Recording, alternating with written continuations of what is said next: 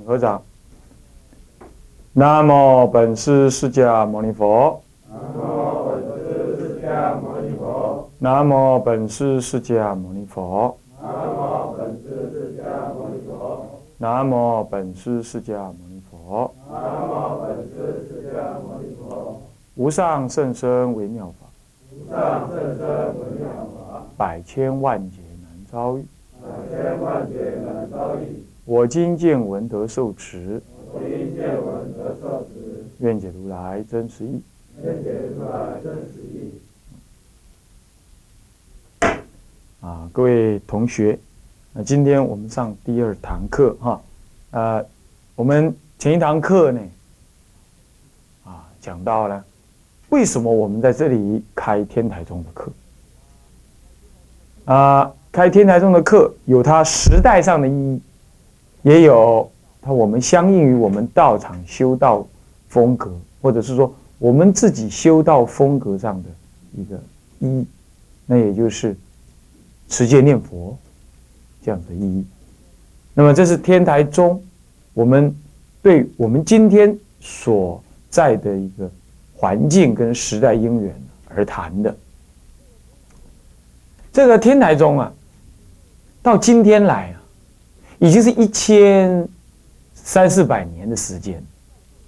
那在这么长久的时间当中，佛教的演变啦。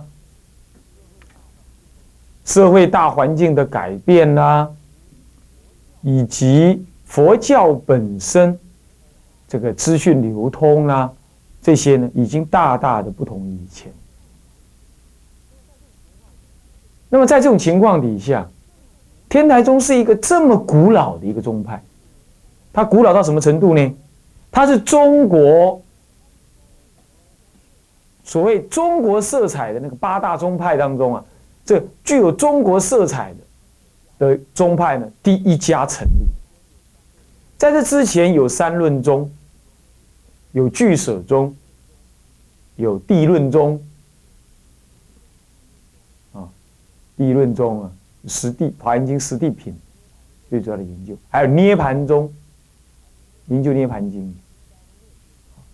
三论啊，是研究呢啊。龙树以及龙树弟子的三部著作，合起来三部著作，到时候我们会讲啊。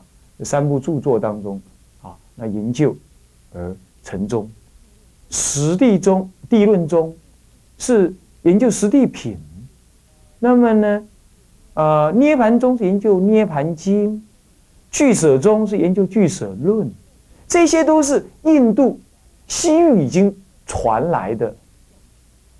教教典，他再怎么样发展，都是以这部教典为核心的做的研究，啊，解释啦，发展他的精神呢，都是以这部经教教典为核心，所以他不完全，他能发挥的部分也有限，而且他以一部经教典为核心呢，他能够容摄的部分也有限。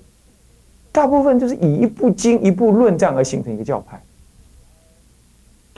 然而，属于中国人用中国人的角度统摄所有的教典，那么呢，总摄整个佛法，像这样子的呢的做法呢，却是天台宗为第一家，在智者大师时代啊。这个南北朝已经是一个末期了。他出生的时候呢，是一个南北朝。后来呢，啊，到了隋朝统一天下，他那个是他的壮年，啊，跟壮年时代是隋朝了。那么在他之前，南北朝的时代，南方注重禅法，北方注重教。啊，教理研究。但即使是这样呢，南北各有三家、七家啊，这到时候都会谈到啊的主要教说。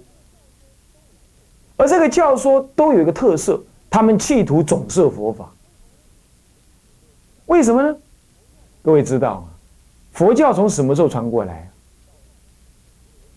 照可考据的这个历史上来说，基本上是东汉末年。不过，其实在更早。但是呢，真正有那个易经的行为啊，还有被认知为是一个佛教这样子呢，啊，可以说是在东汉末年的这这个时期呀。从东汉末年、三国时代，一直经过这个魏晋南北朝，这中间已经经过了四五百年了。在经过这么段的长期的这个时间的严格当中啊，翻译的经典相当的多，而翻译的角度呢也各个不同，因为有大乘人来翻，有声闻人来翻，那有人翻大乘经典，有人翻声闻经典，有翻经，有翻律，有翻论，而且呢，国家的来人翻译的人的国籍也不同。有中国人，有外国人，啊，外国人当中，哦，外国人当中又怎么样？又有印度人哦，西域人哦，而西域人又有各族派的人来翻，而各族各国的这个人呢，他们所传承的佛法哎又不同。那你想想看。不同的传承，不同的国度，意味着不同的文化，那么不同的思想以及不同的教派传承。然后又翻的有北有有有所谓的嗯大乘经、小乘经、大乘论、小乘论、大乘律、小乘律这样子的混淆啊。这当然之前还有鸠摩罗什了啊，这位大翻译家也也已经经历过了啊。前秦这个时代等就过去了，那么呢，这么多的资料文献，再加上南北朝本身是一个国家非常动荡的一个时代，社会非常的混乱，那个国家意识是分崩离析的。汉朝一崩裂之后啊，整个国家意识是分崩的，因为。北方民族一直进来之后，来到中原一带啊，他建立了各个王国啊。那虽然不大呀，但是总是怎么样统治的汉民族。那汉民族在面对这种统治的时候，他们就怎么很郁闷、不准的狱卒。嗯，那狱卒的结果，可是外人统治啊，你也不能多讲话，那就发展成为什么？南北朝最有名的什么？清谈，清净的清。谈话的谈，清谈，清谈的意思就是什么呀？闲扯淡简单讲就是这样，简单讲就这样。为什么？人被外国人统治会苦闷。那看着这些外来民族文化又很差，那么看眼看着自己的国家分崩，乃至一个国王灭了，换一个国起来，这么。在这种情况底下，他们就渐渐发南北朝就发展一个很强烈的一个清谈风气。这个清谈风气，也就是大家就不为官了，不做官，了躲在山里头去。啊，躲在山里头去怎么样？啊，就是泡茶，啊，假得假得，然后就什么谈谈国事啊，批评东啊，批评西，反正反正吹牛也不用缴税。那么躲在山里头大骂王朝。也不会有人来抓你，那么也就这样发泄发泄。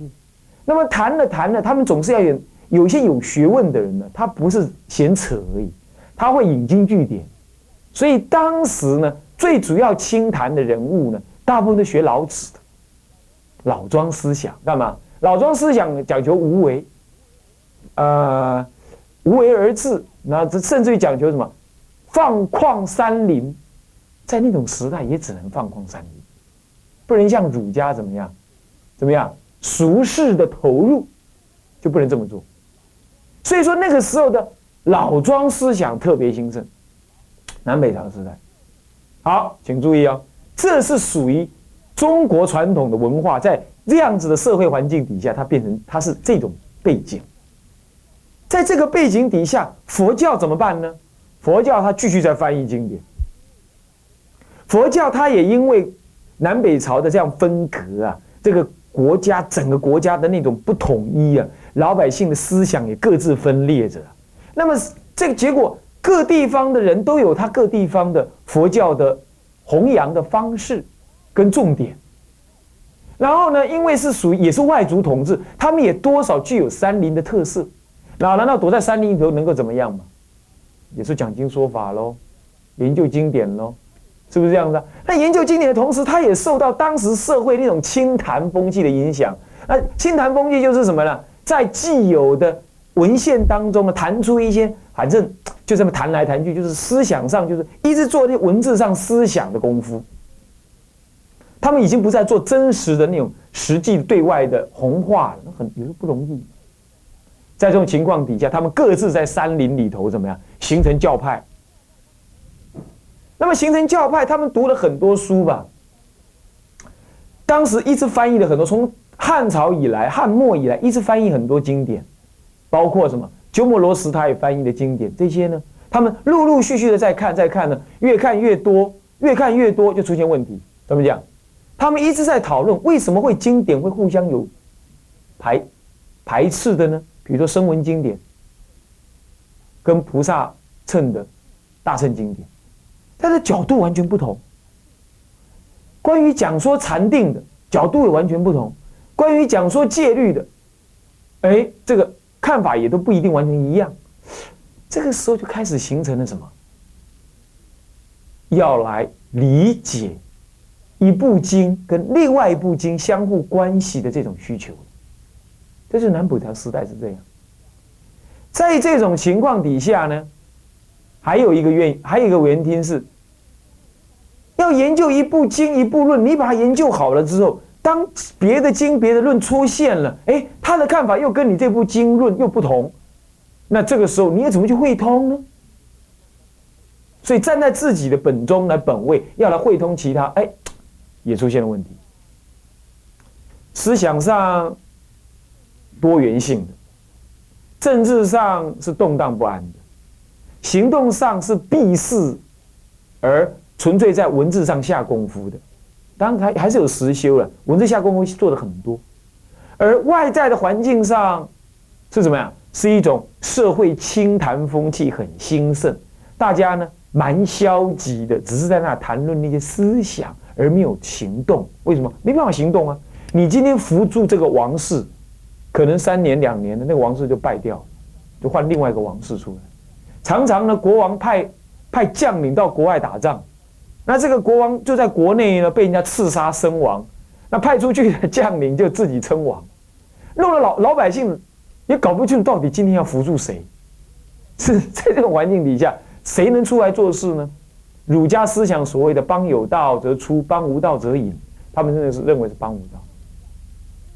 所以在这种情况底下，那种中国既有的老老庄思想非常非常的兴盛，因为老庄思思想呢，能够让一个人在乱世当中觉得蛮不香米啦，懂吗？能够自我安慰，能够很容易这样子，很容易这样子。所以老庄思想大大的风行。老庄思想在那个时代里头是属于知识分子的安慰剂，会让那些躲在山林里头没有官可做的那些儒家弟子们怎么样？觉得怎么样？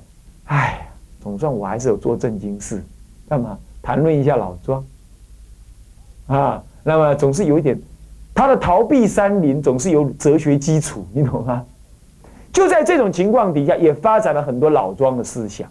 好。佛教受到这种思想的影响他也要面对那些老庄思想的士大夫、没有官当的那些学者呢，介绍佛教，因此也产生了什么所谓的格异佛教。格异佛教，这尤其是在魏晋两朝时代以来，因为是分崩三国对立的时代啊，国家是蛮混乱。那这种格异佛教尤其是兴盛。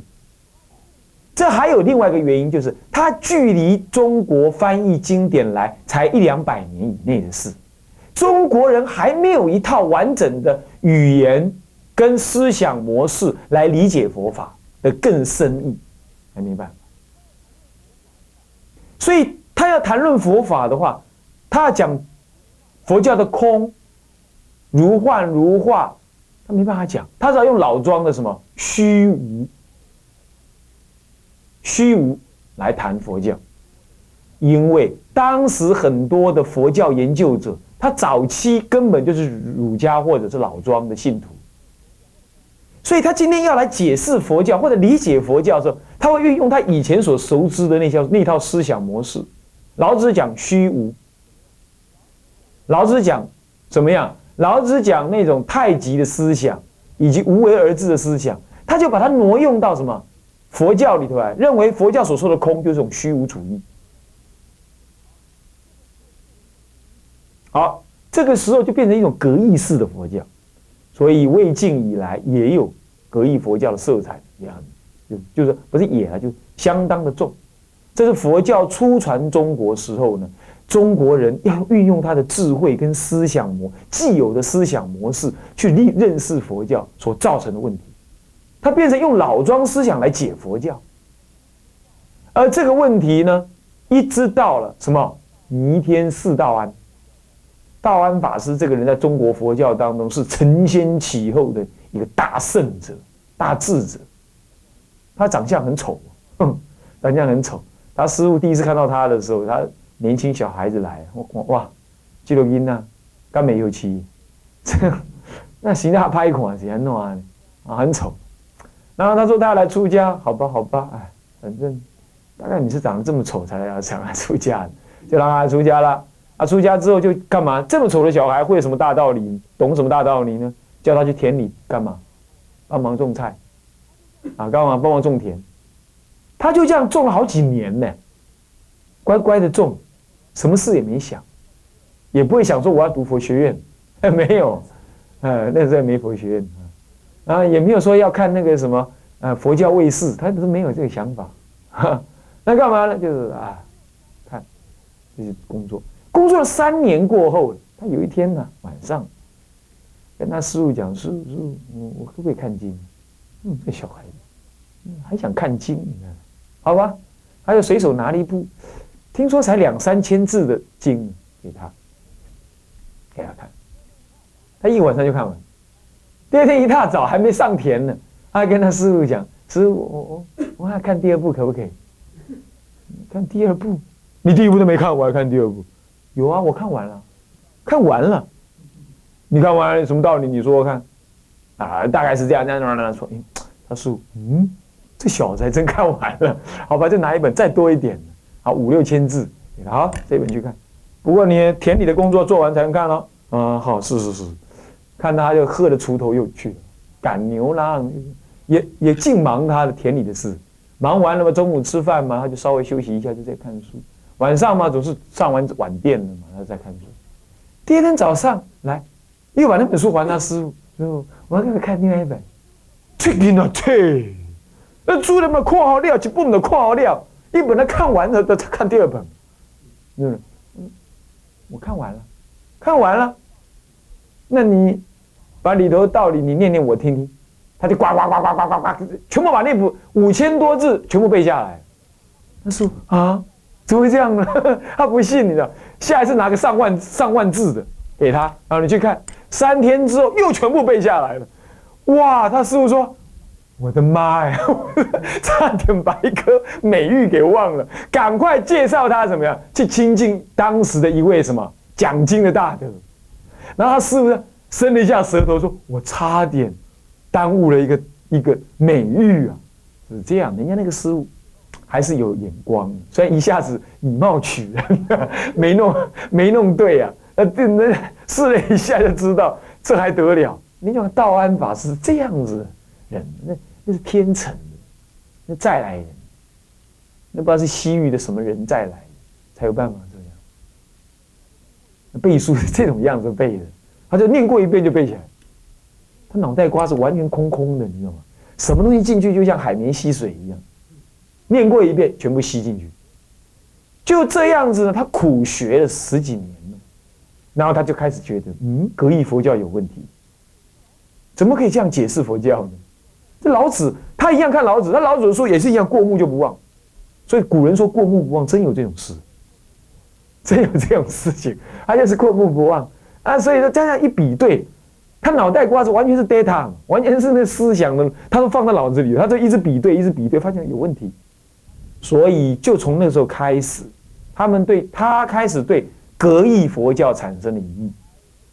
就在这个情况底下，他开始带领了一些学学徒啊，开始做一种重新对佛教让佛教回到佛教本位来的这种工作，从解释它、以理解它，都开始要摒除什么老庄思想的这种影子。他这样奋斗了几代，从他开始奋斗。奋斗了几代之后，然后呢，开始真正的修行了。还鸠摩罗什出现了。鸠摩罗什出现的时候，他翻译经典呢。鸠摩罗什在中国生活了十几年，十几年，他完全了解了中国人思想方式。那么就在这种情况下，他用完全属于中国人好要的那种语句啊，来怎么来翻译经典？当然还有属于中国人帮他翻的，帮他翻，帮他润色。就这样子，使得中使得佛经的中文化呢，达到了最顶点的那种发展。也因为这样子，它的文字之优美贴切于中国人的习性，然后反过来又能够不爱什么佛法的本意，使得中国人在阅读上面怎么样跳跃过了文字上的障碍。那个时候，他们开始若饥若渴的研究了，属于用中国人的本来的语句来去研究了新的一个文化，这是鸠摩罗什从道安法师到鸠摩罗什之间所过渡起来。就这样的过渡之后呢，中国人开始呢，透过鸠摩罗什的翻译文字的所用的那些文词，比如说般若啦、空啦。缘起呀，这样子，他翻了很多般若经。那么呢，他们运用了新的名词，比如般若这种名词，啊，这种名词呢，这种名词是新的名词，啊，那么呢，很多这种新的名词开始，中国人开始重新定义新的名词。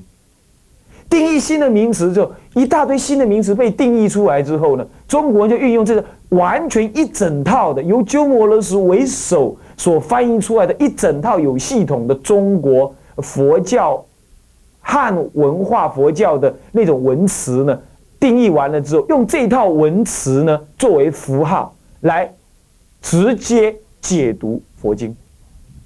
换句话说，他以佛法的内涵。透过这样的转化之后呢，已经形成了一套完整中国语句逻辑的一种思考及元素已经出现。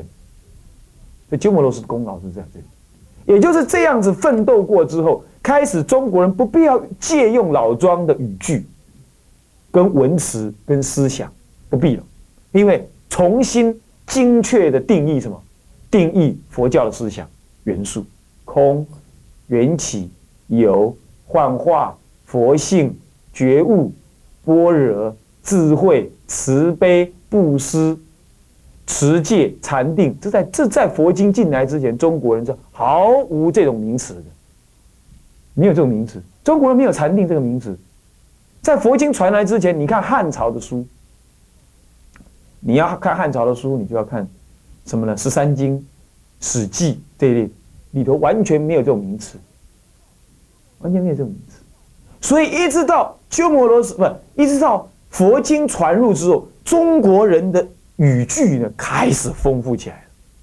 他吸收了两个大文化呀，是不是？吸收了西域文化跟印度文化，然后他把它转成中国文字，这么大量的外来思想元素，比如说般若是思想元素，元素你懂意思吗？思想的一个基本元素开始进入。所以开始开展了中国人的思想模式的方式，以及思想的深度，还有什么语句，就是这样来。然后中国人也开始拥有了一整套完整可以描述佛法的什么什么名词，他开始拥有了。就在这个时候，进入了南北朝。进入南北朝以来呢？也不是啊，其实其实已经在南北朝里里头了啦。就这样子以后呢，开始中国人完全可以不必理会中国既有的文化思想的语句，直接用佛经里头所佛法里头所精确定义的名词来解读什么？来解读佛经。哦，一这个功夫一做下，这个事实一成立之后，中国开始运用他的智慧了。他开始直接像西域、像印度人那样子，能够直接的理解佛法的本意。他们开始要去接触了。这个时候呢，就已经酝酿着未来隋唐辉煌佛教文化的什么前提，就这样在酝酿。干嘛？已经中国人完全可以离开什么？完全可以离开既有的而不相应的其他其他语句，直接用佛教语句来第一手的资料来理解佛法。就这样子呢，产生了什么？天台宗那个时代里头。慧文慧师大师这个时代，以以至于智凯或者智怡大师、智怡大师时代里头所产生的各宗各派的说法，当时不成为宗，是叫家，各家各说。他们开始研究三论，研究地论，研究涅盘经，乃至研究阿含经，乃至研究戒律。